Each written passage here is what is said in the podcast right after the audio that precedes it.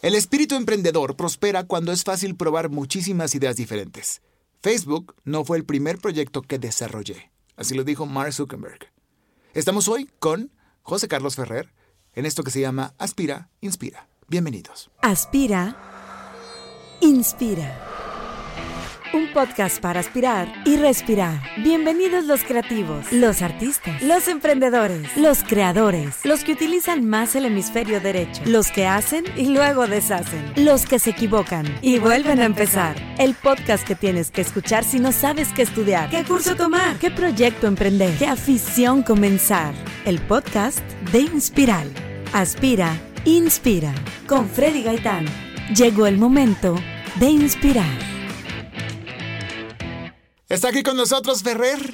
¿Cómo estás, amigo? Hola, Galle. Muy bien. Me dice Galle porque varias, varios de mis mejores amigos me dicen así, pero bienvenidos a este podcast, bienvenido a este podcast, amigo. Siéntete cómodo, a gusto. Este es tu espacio para que tú nos compartas lo mejor que te ha pasado en los últimos años. Llevas tiempo trabajando eh, con plataformas de redes sociales. Quiero platicarles un poquito a ti, pero ayúdame tú también para que la gente pueda conocerte un poquito mejor. José. Carlos Ferrer es tabasqueño. Así es. Sí, eh, estudió en Monterrey, ahí nos conocimos en el TEC de Monterrey y él estudió la carrera de mercadotecnia, ¿no? Donde te graduaste y empezaste desde entonces a trabajar en campañas, en análisis y demás. Uno de tus primeros empleos donde estuviste mucho tiempo fue Facebook, ¿no es así? Sí. Sí. ¿Y cuánto tiempo estuviste ahí, amigo? Estuve, híjole, ya redondeándole cuatro años. Cuatro años. Wow. Eso es mucho para un millennial. Pa- sí, siempre digo eso, para un millennial. Pasaste la brecha del millennial, porque cada, el millennial seis meses, un año y cambio. Otra Sí. cosa, hasta que me... Mis trabajos anteriores había durado un año y medio y seis meses. Ok. Entonces sí. ¿Y qué eran los trabajos anteriores? ¿Te puedes saber? Sí, claro. Mi primer trabajo fue, bueno, justo en Monterrey, Ajá. en una agencia de medios, Eh, donde manejamos las, como las inversiones digitales de, de H&B. Ah, de y marcas De importantes. marcas pues, de por allá. Ujú. Y luego mi segundo trabajo fue ya acá en la Ciudad de México, eh, una consultora que puso un exdirector de Google Ajá. y era eh, consultora de empresas para transformarlas digitalmente. Les, les ayudamos a decir, bueno, cómo se podían sumar a esta hora, esta ola digital. Ok. Y después entraste a Facebook, ¿no? Así es. ¿Cómo fue tu entrada? Eh, mi entrada a Facebook fue padrísima porque, pues desde que apliqué a Facebook, pues, estaba increíble poder entrar a la compañía. Fueron, eh, fueron como seis meses de, De pruebas y entrevistas. Pues fueron, sí, fueron ocho entrevistas y pruebas. Wow. Y obviamente mientras más pasa el tiempo y mientras más vas avanzando en los niveles y en las, en las entrevistas, Ajá. Pues obviamente más quieres entrar, ¿no? Entonces como al mes seis, creo que sí fueron como cinco o seis meses, eh, me acuerdo que yo estaba en Sayulita y me dijeron, "Ac- ya, quedaste, bienvenido a Facebook y fue una gran Wow. noticia. Y antes de eso, o sea, las entrevistas son sobre todo, ¿cómo se les llama? Psicométricas. Te entrevistan acerca de tus, de, de lo que te gusta hacer, de tus aficiones o, o cómo son esas entrevistas. Eh, en es muy difícil entrar, ¿no? Sí, en Facebook se fijan en dos cosas para contratar. Ajá, La primera es que tengas experiencia en lo que ellos están buscando ajá. Y Sí. la segunda, en que te guste lo que se requiera del puesto. Porque tal vez, o sea, lo que dicen el, el departamento de mm, como contrataciones, recursos humanos de Facebook es que, pues tal vez necesitamos a alguien que sepa hacer pasteles y podemos Ajá. encontrar a alguien que hace los mejores pasteles de México, pero si no le gusta hacer pasteles, a los seis meses, al año se va a hartar y se va a querer salir de aquí, ¿no? Entonces como una mezcla de esas cosas. Ajá. Yo a Facebook lo veo como un diagrama de Venn, o sea, como son dos círculos, donde por un lado, un círculo es lo que Facebook necesita de ti, lo que, o bueno, más bien lo que Facebook está buscando para ese puesto en específico. Y el otro círculo, pues eres tú y tu experiencia y lo que has hecho y que te gusta. Y quien entra a Facebook es pues la intersección de esos dos círculos, ¿no? O sea, esa persona que puede cumplir con ese puesto. que le conviene a Facebook y Facebook le conviene a él. Así es. Ok. ¿Y cómo son los edificios de Facebook o las oficinas aquí en México? Eh, Se parecen mucho a, a lo que hay allá en... ¿Es en San Francisco? No, es En- en... bueno, hay en San Francisco, ¿Pero es la el- principal? La La- principal está como una hora de San Francisco, se llama Menlo Park. Ok. ¿Ya fuiste ahí? Ya, ¿Y qué tal? es como un Disneylandia. O Para millennials. Para millennials, Este, porque hay sus cabinitas para que tú te encierres y nadie te moleste, Sí. porque somos súper así antisociales a veces de que nadie me moleste, me meto en una cabina. Hay como, híjole, ya la última vez que fui había crecido tanto, pero las primeras veces que yo fui había como ocho restaurantes Ajá. y había, podías escoger lo que quisieras. O sea, había un restaurante de pizzas y hamburguesas, otro restaurante mexicano, otro de comida india, otro de, o sea, de lo que quisieras. Y obviamente todo gratis, delicioso. Eh, y pues había, hay muchísimas áreas como para relajarte, al aire libre, hamacas. Hay amenidades, hay mesas de, obviamente, videojuegos, mesas de ping-pong, eh, Sí, to- ajedrez gigante y cosas Así es. Una feria. Y en México, pues están más chiquitas. Ajá. Sí, sí, sí. Eh, son dos pisos en un edificio que de hecho creo que se ve desde aquí. Aquí en y- cerca de Polanco, ¿no? sí. Ok. Y eh, pues están más chiquitas, pero le echan ganas. O sea, el diseño de las oficinas están chingonas. Ajá. Eh, y también tenemos mucha comida todo el tiempo. Ok. ¿Y eso repercute en el sobrepeso de muchos o no? Sí. Pero también te dan, hay clases, ¿no? Te puedes meter a clases o algo así, ¿no? Sí. O hay ins- te incentivan para que vayas a hacer deporte, hagas Sí. ejercicio y demás. ¿no? Dicen que cuando entras ganas como le llaman el Facebook Weight. Porque pues ganas, o sea, te la pasas Sí, comiendo unos todo el 5 o día. 10 kilitos al menos en un Sí, año. dos no, te lo juro que yo sí, o sea, ya los pantalones me dejaron de quedar como a los dos meses. Pero ya luego te acostumbras y ya dejas de comer. Ok, ok. Dices tú, focus en, en el trabajo, ¿no? A ver, ¿y tu puesto dentro de Facebook cuál fue durante ese tiempo? Ok, mi puesto en Facebook está padrísimo. Yo creo que es uno de los mejores puestos que hay. Ok. O por lo menos de, de las áreas que yo conozco. Se llama, eh, bueno, se llama Client Solutions Manager. Ajá. Y lo que yo hago, bueno, lo que yo hacía era eh, entender cuál- cuáles eran las necesidades, cuáles eran los objetivos de negocio de mis clientes Ok. y ver cómo Facebook podía ayudarlos a lograr esos objetivos. Ok, ok. Y romper un poquito la barrera de cuando los clientes piensan que Facebook te sirve para volverte viral, Ajá. para generarte likes, para venta directa. shares. O algo así, pero ¿no? sí O sea, para venta directa. Ah, ok, ok. O sea, no sí. para likes y fans y shares, sino para venta directa, que son cosas completamente diferentes. Muy bien. Y que luego los clientes piensan que mientras más fans tengan, mientras más comments, mientras más virales se vuelvan, más van a vender. Y es, es como, o sea, mi trabajo era enseñar a los clientes que son dos cosas completamente diferentes. Ok, capacitarlos y decirles, enseñarles así lo básico de esto, ¿no? Sí. De que también more likes y más seguidores no significa más impacto muchas No. veces. O, sea, o hay gente incluso que los compra. ¿Tú qué opinas de la gente que compra seguidores No. a través de plataformas especiales? No, así? pues, o sea, a ver, si su objetivo es vender, em, los seguidores no sirven de nada. O sea, nosotros tenemos N mil estudios que demuestran que, por ejemplo, la cantidad de fans que tienes en tu Instagram o en tu Facebook o em, el engagement rate, que en algún punto era como súper importante para mis clientes. Sí. Pero es muy Eh, subjetivo también, ¿no? O sea, tú dices tú la interacción, lo que te parece de que, ah, llegaste a alrededor de 300 mil personas. Sí. puedes llegar, pero que se queden ellos es otra cosa. Pero que se queden, que te compren, Exacto. es otra cosa completamente diferente. Entonces, pues, o sea, lo que yo le decía a mis clientes era eh, fans, likes, shares, comments, todo eso son métricas de vanidad. Que digo, se ve padrísimo que entres al perfil de Instagram de una marca Claro. y que te salga que lo siguen 100 mil personas.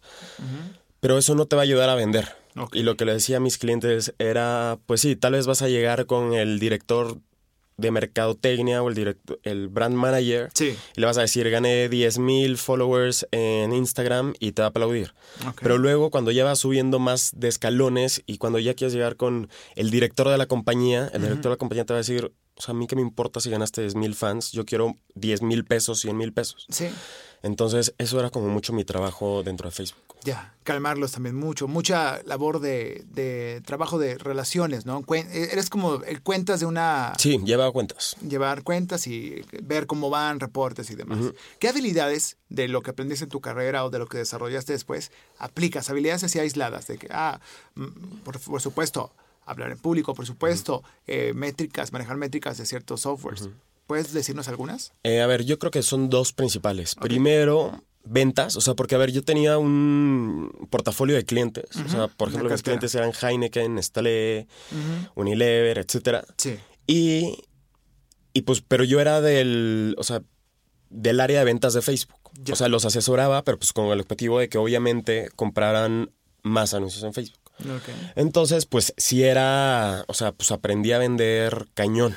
O sea, me, me llegué a sentar en la mesa con, no sé, los CMOs de todas estas empresas y a tratar de Wow. negociar con ellos y a platicarles y a venderles. Entonces, vender, híjole, aprendí demasiado. O sea, hoy tuve una junta ya de como en mi negocio Ah, ahorita personal. platicamos de él. Ahorita platicamos de eso. Ajá. Y esa, Es, eso que aprendiste, esa eso que fortaleza. aprendí me sirvió demasiado para la junta de hoy. Perfecto. Y ventas y segundo, bueno, cómo funciona la plataforma, las plataformas de Facebook y de Instagram. O sea, más adelante vamos a platicar de mi negocio, Sí, sí, sí.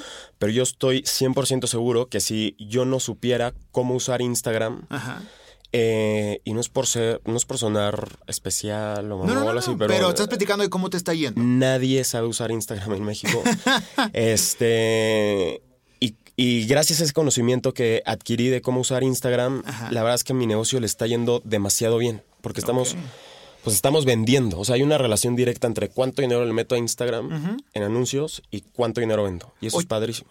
¿Qué puedes platicarnos de eso? ¿Cómo, o sea, cómo, cómo sí deberíamos usar Instagram? ¿Puedes darnos así? Yo sé que hay mucha información y es muy subjetivo y hay que sentarnos a, una asesoría guiada, pero en, así a grosso modo o en pocas palabras, ¿cómo estamos usando mal Instagram? Instagram. Una cosita súper sencilla Ajá. son cuando tú compras anuncios en Facebook Ajá. o en Instagram. Eh, Facebook te dice, ok, ¿cómo, qué, qué quieres que yo haga con estos anuncios? Tú le puedes decir así a Facebook, ¿sabes qué? Tengo 100 pesos, consígueme clics.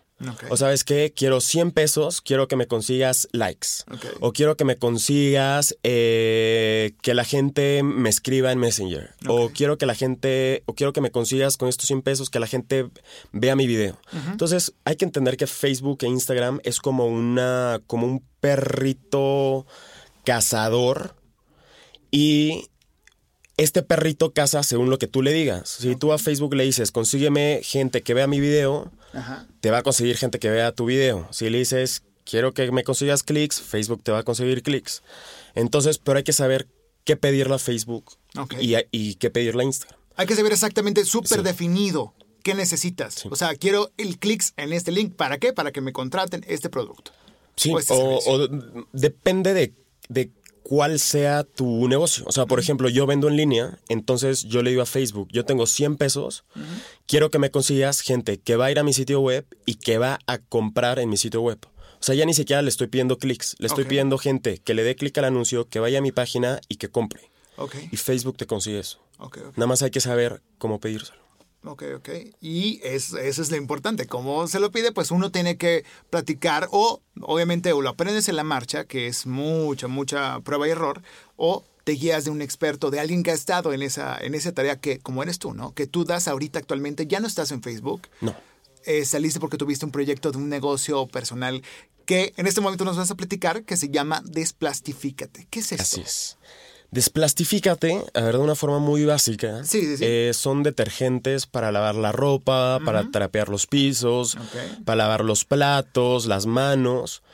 Eh, pero la diferencia es que vienen en envases de vidrio, Ok. eh, son biodegradables y cuando se te acaban vamos a tu casa y te los rellenamos eh, en un servicio los envases. semanal.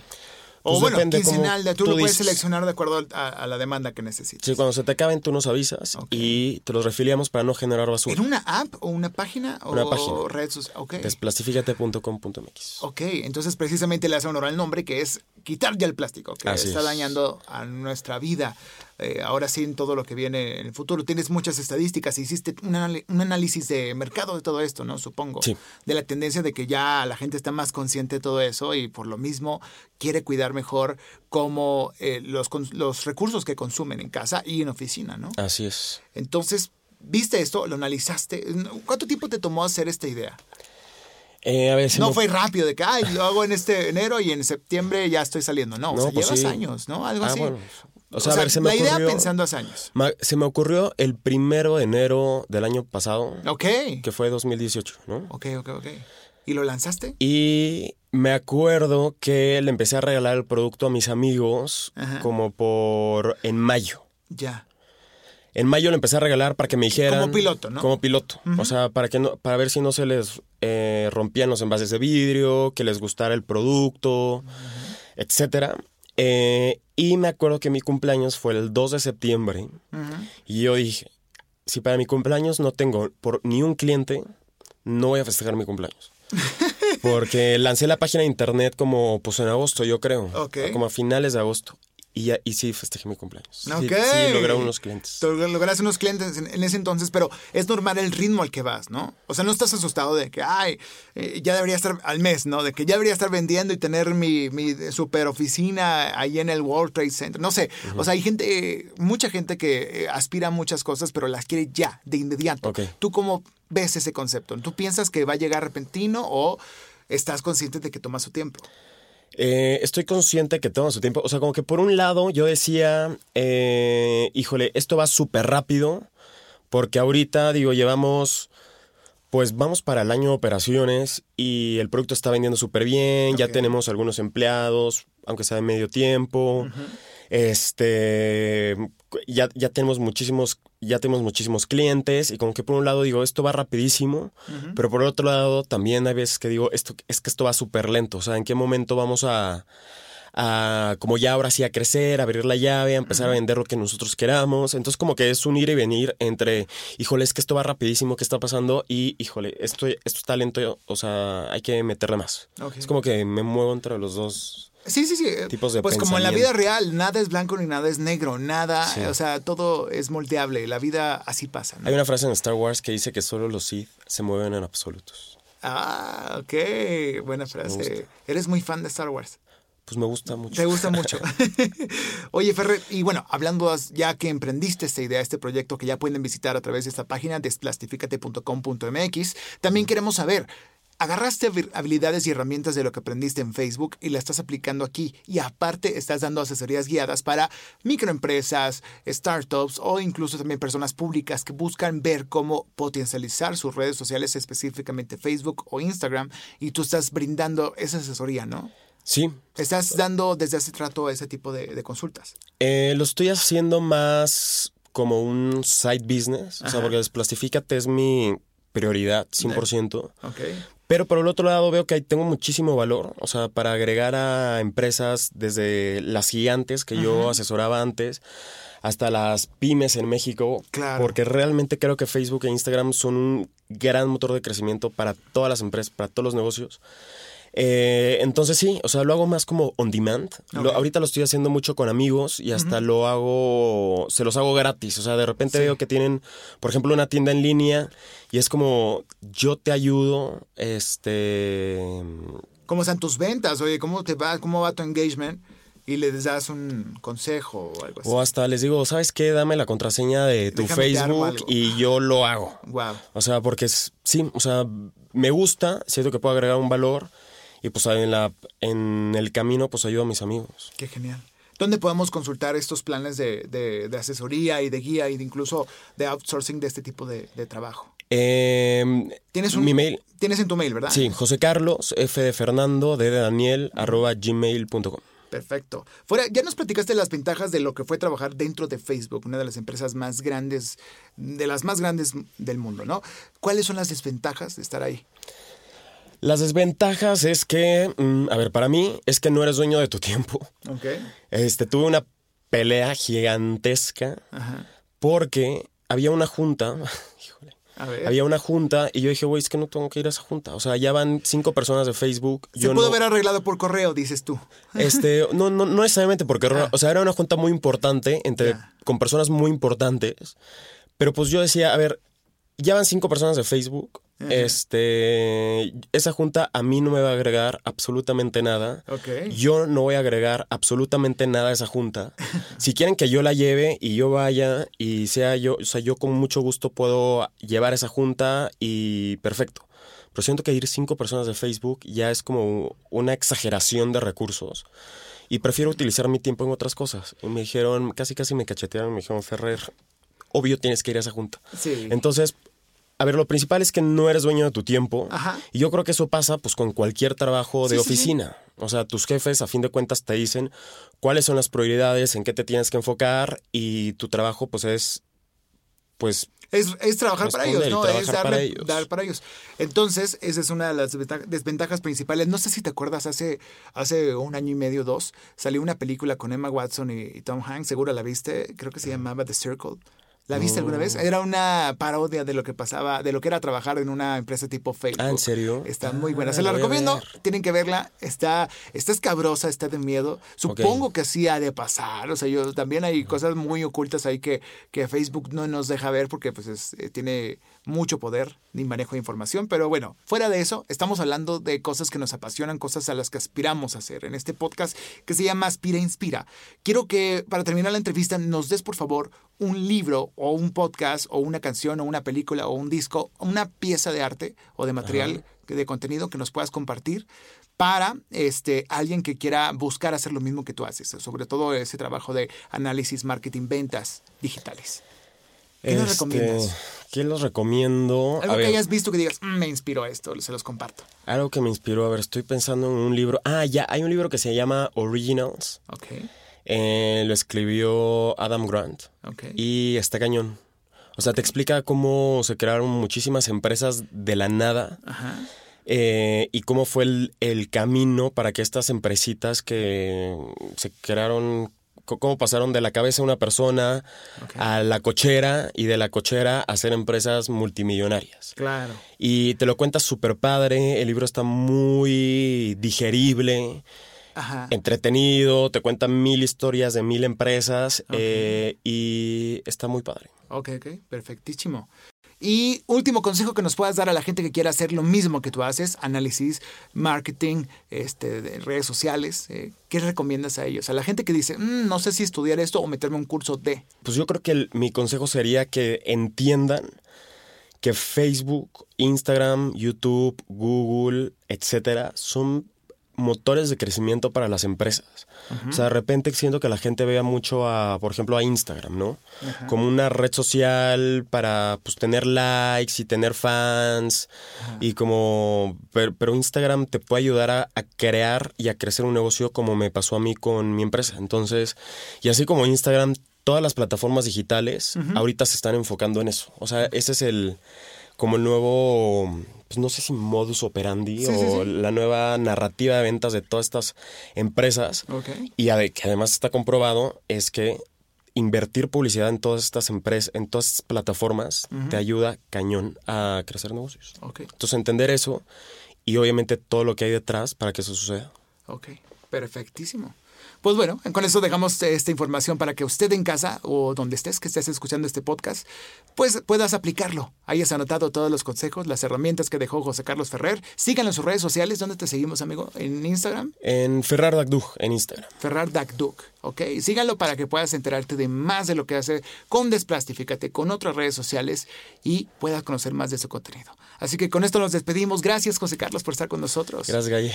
Gracias por estar en este espacio que se dedica a proyectar los diferentes tipos de oficios, profesiones que existen dentro del mundo creativo, de las redes sociales, de el manejo del trabajo artístico y todo esto. Entonces, a través de este espacio lo vas a conocer. Nos vemos, nos escuchamos en otra próxima emisión de esto que se llama Aspira, Inspira.